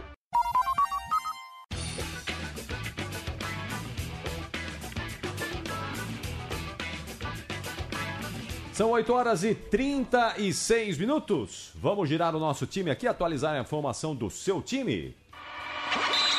Giro dos Clubes. No Esporte em Debate. E a gente começa com a informação do Palmeiras. O destaque do Verdão Massini está prometendo aqui uma informação pro torcedor do Verdão, hein? Não, é isso. Já? Já, então deixa eu chamar o Soler aqui. Chama. Vamos lá, ó. Soler, conta pra gente aí que o Massini vai completar aqui. Técnico Abel Ferreira utiliza três escalações no jogo treino contra o Suzano nessa quinta-feira e o Palmeiras vence por 3 a 1. Gols de Bruno Tabata, Dudu em cobrança de pênalti e Rafael Navarro de cabeça. A diretoria do Verdão ainda aguarda a definição da CBF para saber onde será disputada a Supercopa do Brasil. E Brasília aparece como uma cidade forte na candidatura para receber o jogo. Ah, mas vai ser. tá- Tem três semanas ainda pra definir. Essa, essa Né? ansiedade toda aí. É isso, né, Mas já, já sabe quando vai ser a final da Liga dos Campeões de 2026? Por que, que eles querem saber agora da, Três- da Supercopa do Brasil? Imagina, é férias, de repente você quer levar seu filho ver um jogo desse, É. viajar um pouco pelo Brasil, fazer turismo. Não, não é bobagem. Bobagem, Não é. é bobagem. é. Não, né? Pra Sim. passagem aérea baratinha, dois Isso, dias antes da isso, definição. Fica Não, muito mais barato Vocês viajar são em cima da hora. ansiosos. Não é? É. Não é mais barato viajar em cima da hora? Claro, então, É, é isso. moleza, Tem hotel né? fácil. O Brasil é uma é. figura. A é. Vares é melhor, eu não comparo mais. A Vares é bem organizada. É, bem mais. E aí, Massa, quem é que Ah, vai chegar o pro seguinte, Palmeiras, hein? Não é novidade nenhuma. A Bel já falou sobre isso, mas a gente não acredita no que os caras falam, né? Dois reforços. Até 31 de janeiro, o Palmeiras pretende contratar dois jogadores. Eu não sei os nomes, porém, desconfio as posições. Uma delas eu tenho 99,9% de certeza que é um jogador de lado de campo para substituir o Wesley e o outro meio de campo. Eu não sei ainda se é 5, 8 ou 10, mas Pra substituir são- o Scarpa. Exatamente. Que foi exatamente o que o Abel falou. Se sair jogador, nós vamos contratar um ou dois. Ponto. Se sair o Danilo, agora em janeiro, e a chance é grande, vai ter que ir de novo ao mercado. Seriam três. Mas aí tem uma coisa que pesa, Capriotti. Por quê? Porque a janela boa mesmo é do meio do ano. Para você trazer um jogador top. É meio do ano. E não agora. E o primeiro semestre do Palmeiras dá para levar, né? Você tem os clássicos Claro. do Palmeiras, do, do Paulista, a fase de grupos da Libertadores, o início do Campeonato Brasileiro e é, é, a final aí desse campeonato que a gente nem sabe onde vai ser, como vai ser, contra o Flamengo, porque aí é Palmeiras e Flamengo não interessa, aí é outra, não interessa o nome do campeonato. Se vale, se não vale, aí é Palmeiras e Flamengo, aí vale. Aí é outra coisa. É, né? é óbvio. Aí é outra coisa. Bom, vamos ao destaque do Santos. Vamos saber como é que está o peixe nesta quinta-feira. Alô, Isabelle Moraes. O Santos conseguiu a liberação de Marcos Leonardo e Ângelo junto à seleção brasileira sub-20. Eles estavam convocados por Ramon Menezes para a disputa do sul-americano da categoria, mas poderiam perder até oito rodadas do Campeonato Paulista. O Santos, portanto, pediu a CBF e conseguiu a dupla para a disputa do estadual. Ó, o Santos, eu tava dizendo ontem aqui, eu tô meio preocupado com o Santos, viu, Marcelo? O Santos tá apostando aí na dupla Paulo Roberto Falcão e Odair Helman, porque o elenco do Santos é bem limitado, hein? O Santos, sim, esse é um time que eu tenho é, preocupação é, em relação ao Campeonato Brasileiro, se não melhorar aí o nível de contratação, viu? É, o Santos tem uma. O, o presidente do Santos ele tem um olhar para a gestão do clube que é muito boa. Acho que o Santos em pouco tempo vai sair do buraco onde se enfiou. O que é uma coisa, Capriotti, que eu não me conformo, cara. Se você pegar de 98 para cá, quantos jogadores o Santos vendeu, que produziu na base e agora não tem dinheiro para nada, é É inacreditável. inacreditável. É, é inacreditável. Precisava fazer uma auditoria divina. Mas séria, Pra- né? Uma auditoria séria, séria, séria, né? é. Né? Como diria né? Gal Costa, onde está o dinheiro? Brilhante Gal Costa. E É. então, é, é, agora vai ter que apostar nos jovens, né? Vai ter que apostar nos jovens no trabalho de olhar para o Campeonato Brasileiro como metas. E a primeira delas é fazer um bom, uma boa largada. É fundamental para quem quer conquistar alguma coisa no Campeonato Brasileiro começar bem. E o Santos vai perder, inclusive, a Vila Belmiro, né? Porque a Vila vai entrar em reforma, que é um, é um esconderijo do Santos muito bom. Esconderijo no sentido que para achar o Santos lá é difícil. O Santos ganha jogando em casa, né? Então é uma coisa que o Santos tem que pensar. Bom, vamos então fazer o seguinte aqui, ó. A gente precisa é, trazer para você agora o destaque do São Paulo, né? A manchete do tricolor com o Paulo do Vale. Diz aí, PDV. It is Ryan here, and I have a question for you. What do you do when you win? Like, are you a fist pumper, a woohooer, a hand clapper, a high fiver? I kind of like the high five, but if you want to hone in on those winning moves, check out Chumba Casino. At chumbacasino.com, choose from hundreds of social casino style games for your chance to redeem serious cash prizes. There are new game releases weekly, plus free daily bonuses. So don't wait. Start having the most fun ever at chumbacasino.com. No purchase necessary. Group. Void were prohibited by law. See terms and conditions. 18 plus. Em live para os torcedores, presidente Júlio Casares surpreende, antecipa a assessoria de imprensa e apresenta o zagueiro Alan Franco, de 26 anos, que chega do futebol dos Estados Unidos e assina por três temporadas com o tricolor paulista, que vai pagar por 80% dos direitos do atleta. E amanhã, Jackson Mendes, volante equatoriano, é esperado no Brasil para realizar exames e assinar com o tricolor paulista por três temporadas. O São Paulo está tentando se virar aí, né, Massini? Com como dá, não é? É, tentando trazer algum. Mas nenhum jogador diferente, né? Nenhum craque que muda patamar de time. Então, jogadores de um nível tudo muito parecido com o que o São Paulo já tinha e já tem no elenco. É, né? mas agora com a cara do Rogério, né? Esse, esse time do São Paulo para 2023 tem a marca, a cara e o carimbo confirmado do Rogério Ceni. Não dá para o Rogério reclamar, né? A, a, dá, vai reclamar sempre porque não tem o mesmo dinheiro do Flamengo, do Cor, do Palmeiras e tal. Mas isso aí não, não há o que fazer neste momento. Enquanto não se estruturar, não se reestruturar, vai ficar nessa situação. Então, o, o time, o elenco que o São Paulo está montando é um elenco com a, o dedo do treinador Rogério Ceni. Vamos então ao para fechar aqui ao destaque do Corinthians. A manchete do Timão é com o João Paulo Capelanes. Corinthians em busca de contratações para 2023, mas a tendência é que o Timão não anuncie nenhuma contratação no início do ano. Corinthians tinha como prioridade a manutenção da sua base, principalmente de Vitor Pereira, que já foi embora, acertou com o Flamengo, e agora foco é Fernando Lázaro, que já passou para a direção. As posições mais carentes, então ao longo da temporada, a tendência é que o Corinthians busque, além do Bidu na lateral esquerda, mais um zagueiro, já que Robert Renan foi embora e Raul Gustavo foi para o Bahia, um homem no meio campo, com a ausência iminente de Duqueiroz, que vai para o Zenit no meio do ano, e um centroavante, uma vez que o Alberto, que ficará para as próximas temporadas, não tem um reserva imediato. Ah, e o Corinthians aí agora em busca de zagueiro. Eu não entendi por que, que liberou o Raul Gustavo, de verdade, viu? Acho que esse rapaz tem qualidade.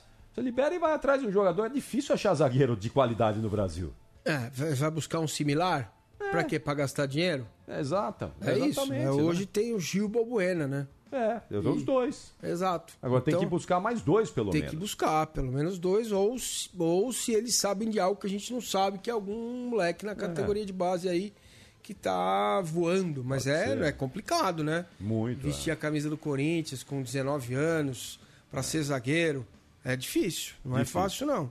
É bem difícil. Bom, vamos ver qual é o coelho agora, que o Corinthians está tentando tirar agora, da cartola. O Corinthians cartola. agiu corretamente ao manter o Maicon, fez um esforço, e o Iroberto. Sim. Essa espinha dorsal do Corinthians, Cássio, Fausto Vera, Michael e o Roberto, é excelente.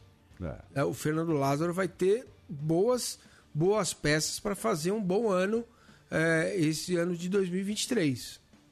Vamos ao destaque do futebol do Rio de Janeiro. A informação do futebol carioca chega agora com João Gabriel Pérez. O volante Gerson é apresentado como novo reforço do Flamengo. Primeira contratação do rubro-negro para a temporada de 2023, o jogador destacou em entrevista coletiva no CT Ninho do Urubu o aprendizado que teve na Europa como algo muito positivo para essa nova etapa da carreira. Em sua primeira passagem pelo clube carioca, o meio-campista disputou 109 partidas, marcando 7 gols e dando 10 assistências. Gerson disse estar muito feliz com o retorno ao seu clube do coração e ressaltou que escolheu a camisa 20 como homenagem ao Vinícius Júnior.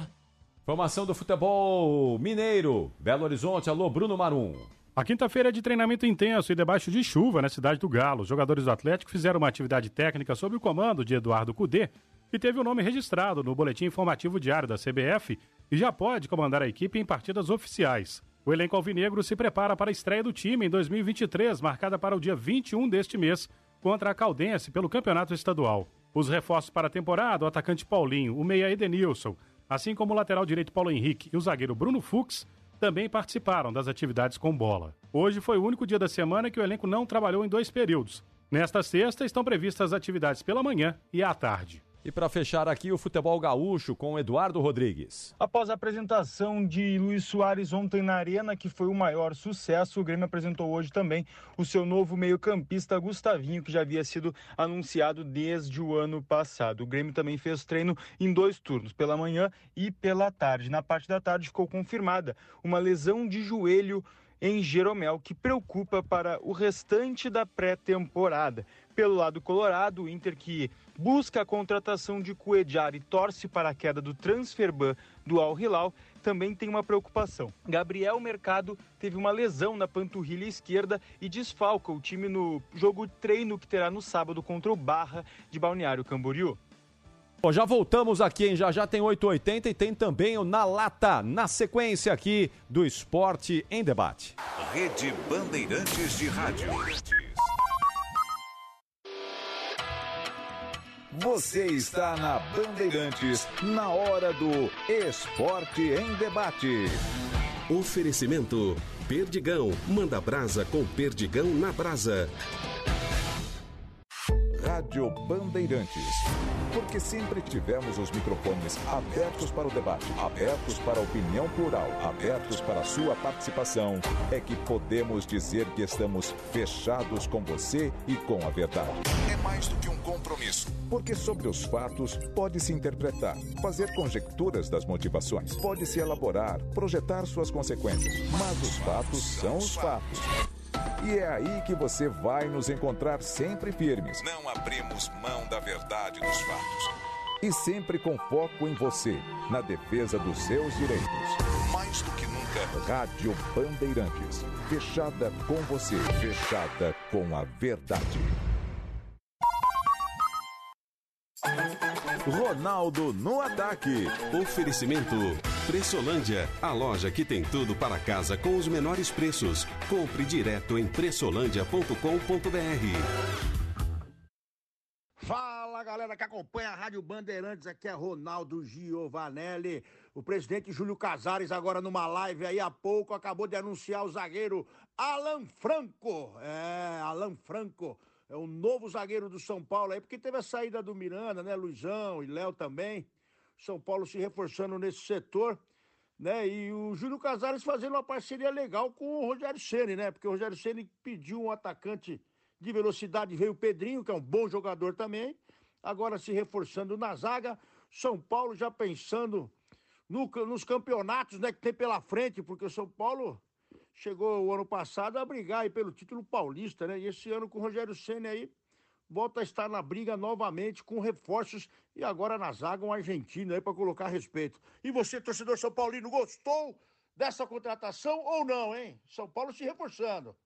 Mega liquidação Pressolândia, centenas de produtos com descontos arrasadores. Tudo para sua casa com os melhores preços do mercado. Pode comparar e você ainda pague até 10 vezes sem juros no cartão. Liquidação Pressolândia. Vá a uma de nossas lojas ou acesse pressolândia.com.br. Ronaldo no ataque, na Bandeirantes. Oferecimento Pressolândia, a loja que tem tudo para casa com os menores preços. Compre direto em pressolândia.com.br.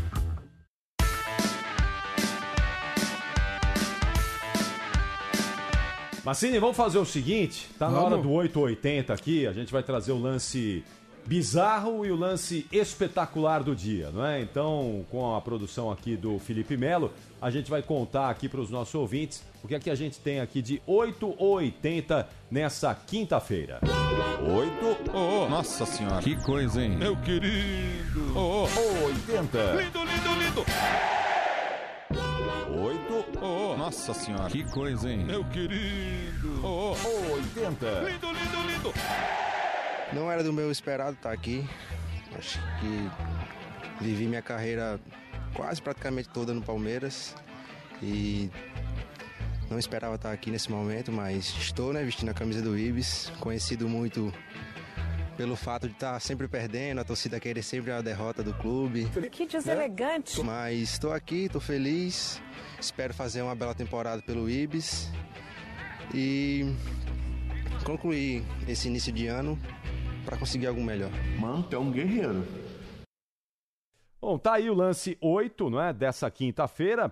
a entrevista do volante Clebson ao Sport TV do Ibis. Ele não esperava defender o pior time do mundo, mas quer aproveitar a copinha para conseguir uma equipe melhor. É, foi sincero, né, Massa? É isso aí, né? Tem que ser sincero, né? É isso aí. Então, boa sorte a ele. Tomara que ele consiga o objetivo, então. Vamos lá pro lance 80, ó. Tenho na lata na sequência, hein? 999048756. Felipe Melo tá atendendo a sua ligação. Pode mandar aí pra gente. Oito. Oh, nossa senhora. Que coisa, hein? Meu querido. Oh, oh. 80. Lindo, lindo, lindo. 529 gols marcados. O quinto maior artilheiro em atividade da história. Pentacampeão espanhol. Tetracampeão da Copa do Rei. Campeão mundial de clubes campeão da Supercopa da UEFA, bicampeão da Supercopa da Espanha, campeão da Copa América. Recebam com muito barulho o nosso centroavante. Um, dois, três, Luiz!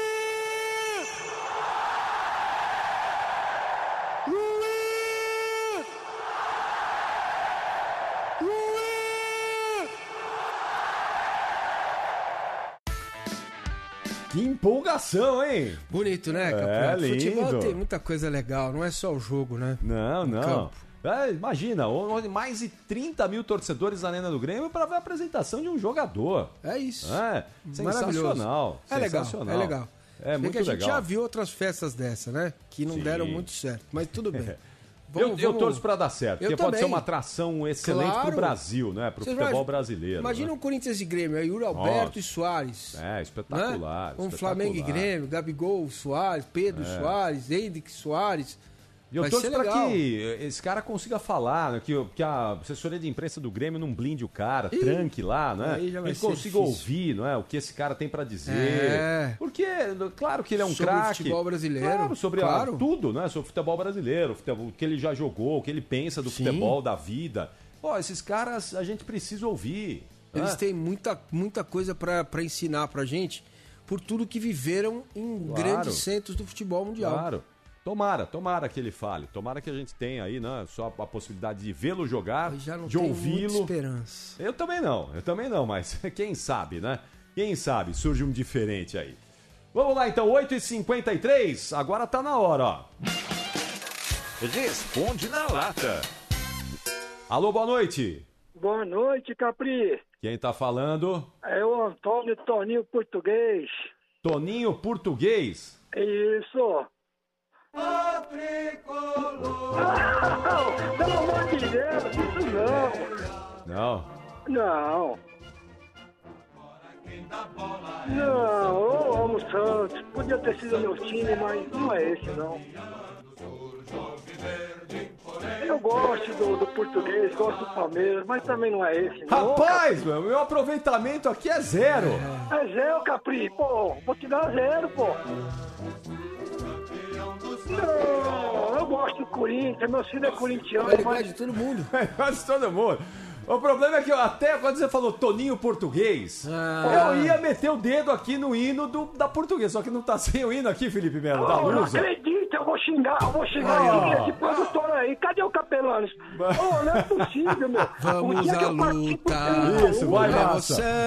Vai, massa. luz já tá voltando pra primeira, nós estamos ressurgindo da cinza, É. pô. Manda aí, Filipão, pelo amor de Deus, aqui não podemos cometer essa indelicadeza com o nosso ouvinte aqui.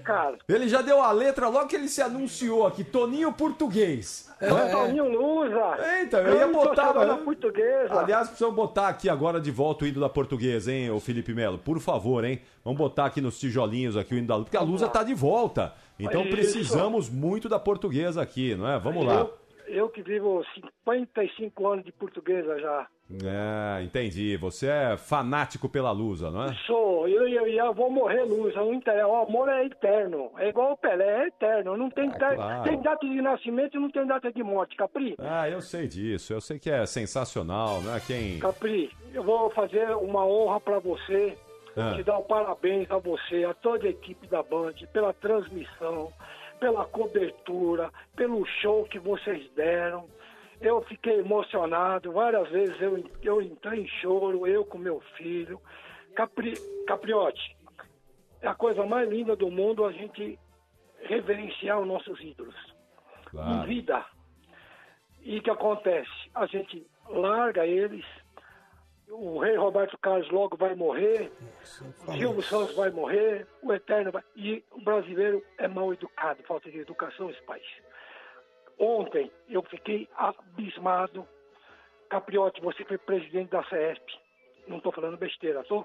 Não, não tá não. Capriotti, como é que um cara, um cidadão, um diretor de um clube de futebol que usa o clube, que não trabalha, ganha dinheiro do clube, deixa uma repórter da Band, da TV Band de Rio de Janeiro, fazer o que fez. Eu, se sou repórter, eu convidaria todos os meus amigos a sair daquela sala, deixar a entrevista coletiva do Flamengo a Deus dará, fazer um complô, devia ser feito um complô a nível nacional, internet, televisão, rádio, não sai uma notícia do Flamengo enquanto aquele cidadão não se retratar. Que é uma vergonha como uma profissional que está lá a trabalho fazer a pergunta que ela tem que fazer. Eu não quero responder, deixa o português responder. Não o diretor, aquela coisa que eu me recuso a falar o nome daquela, daquela pessoa. Então o Flamengo ele está entrando. Hoje ele está em cima a roda de gigante, ele já esteve lá embaixo. Vai virar. É, porque o futebol é sempre cíclico, né? Nunca é, é difícil você manter aí Oi, sempre Capriano. lá em cima. Ô Toninho, mas é o seguinte, ó, tem hino da portuguesa aqui pra você, claro, Oh, né? Não Deus. iríamos deixar Vamos você. à luta, É. ó campeões. Vamos- E ó, vibrar a luz dos teus brasões. segura a luz aí na Com série. Na... glória, toda certeza Boa. que tu és grande, ó portuguesa. Boa, boa, Toninho, é isso aí. É a certeza da sua força e tradição. Em campo, a portuguesa, a Aqui, ó, sempre o time a campeão. É isso aí, massa. Mas eu gosto de você. Fala pro Bernardão, quando ele estava na Rádio Bradesco, que ele fez aquele projeto maravilhoso, também do Grupo Band. O Bernardão não pode ficar escondido lá na, na, na, na- na TV Band, né? nem você, mas você tem que ficar aí na rádio aí, ó. Campeão, o Marcinho é maravilhoso. Tá bom, Toninho, vamos botar todo mundo aqui de Vó Macini, todo mundo com a gente aqui. Um abraço, Saudade- Toninho. Já tô com saudade do Zaidão, já tô com saudade daquele gaúcho Calma. chato que carrega todo mundo nas costas. Deixa, pô. deixa o Zaidan descansar um pouquinho lá, deixa eles, o, Tá e bom, o, o, o Pretzel Parabéns também. pelo seu trabalho. Eu escuto todo domingo de manhã antes do Milton Neve. Eu Obrigado. escuto o fôlego. Boa. Eu, amo- eu, eu tô aqui em forma há 61 anos. Tô começando Aí. a correr de novo. Capriote, Capriote, eu adoro o seu trabalho como profissional. Obrigado. Muito obrigado, Toninho. Parabéns mesmo. Um grande abraço, ótimo ano. E tô sempre aqui, torcendo pra Band, 55 anos. Obrigado, um abração, valeu, Toninho. Boa noite, turma. Tchau, Fica tchau. Você também, obrigado. Grande figura, grande Toninho. Massa, que honra tê-lo com a gente aqui no dia em que você comemora 30 anos de rádio, de jornalismo, trabalhando em rádio, que é a sua paixão, é a nossa paixão. Parabéns, viu? E Tomara que você permaneça aí, se perpetue por muitos e muito an- muitos anos com a sua inteligência e a sua competência no rádio esportivo. Parabéns e venha sempre, viu, Massa? Obrigado, Capriotti. Você já obrigado, é da Felipe. casa, né? Não precisa nem te já você é da casa Tamo aqui, aí, né? pô, é só- Você sabe que esse é da casa. Só fazer aquele sinalzinho de fumaça. Então Tamo venha junto. sempre. Uma honra pra mim estar aqui nesse microfone tão importante. Você sabe a importância que tem o microfone da Rádio Bandeirantes na minha vida. Muito bom, muito obrigado. Boa noite a todos os ouvintes. Espero ter contribuído com eh, o programa de hoje. E quando vocês quiserem, é só chamar. Um abraço. Não, mas contribuiu não foi pouco, não. Contribuiu muito, né? Com a sua inteligência, com, com- sempre com uma visão muito é, pertinente do nosso futebol aqui. Um abração, viu, Massa? Abraço, Obrigado. Capriotti, obrigado, valeu. Nove da noite marcou o quinto sinal, hora oficial do Brasil. Terminou o Esporte em Debate dessa quinta-feira. Amanhã estaremos juntos para fechar a semana do Esporte em Debate. Tá- Já está convidado para estar conosco aqui. Então tenham todos uma excelente noite de quinta. Amanhã é sexta-feira, coisa linda. Tomara que com o tempo um pouquinho melhor, porque segue chovendo barbaridade em São Paulo. Nosso encontro amanhã às sete e meia. Grande abraço a todos e até lá. Tchau, gente. Termina aqui. Esporte em debate. Na Rádio Bandeirantes.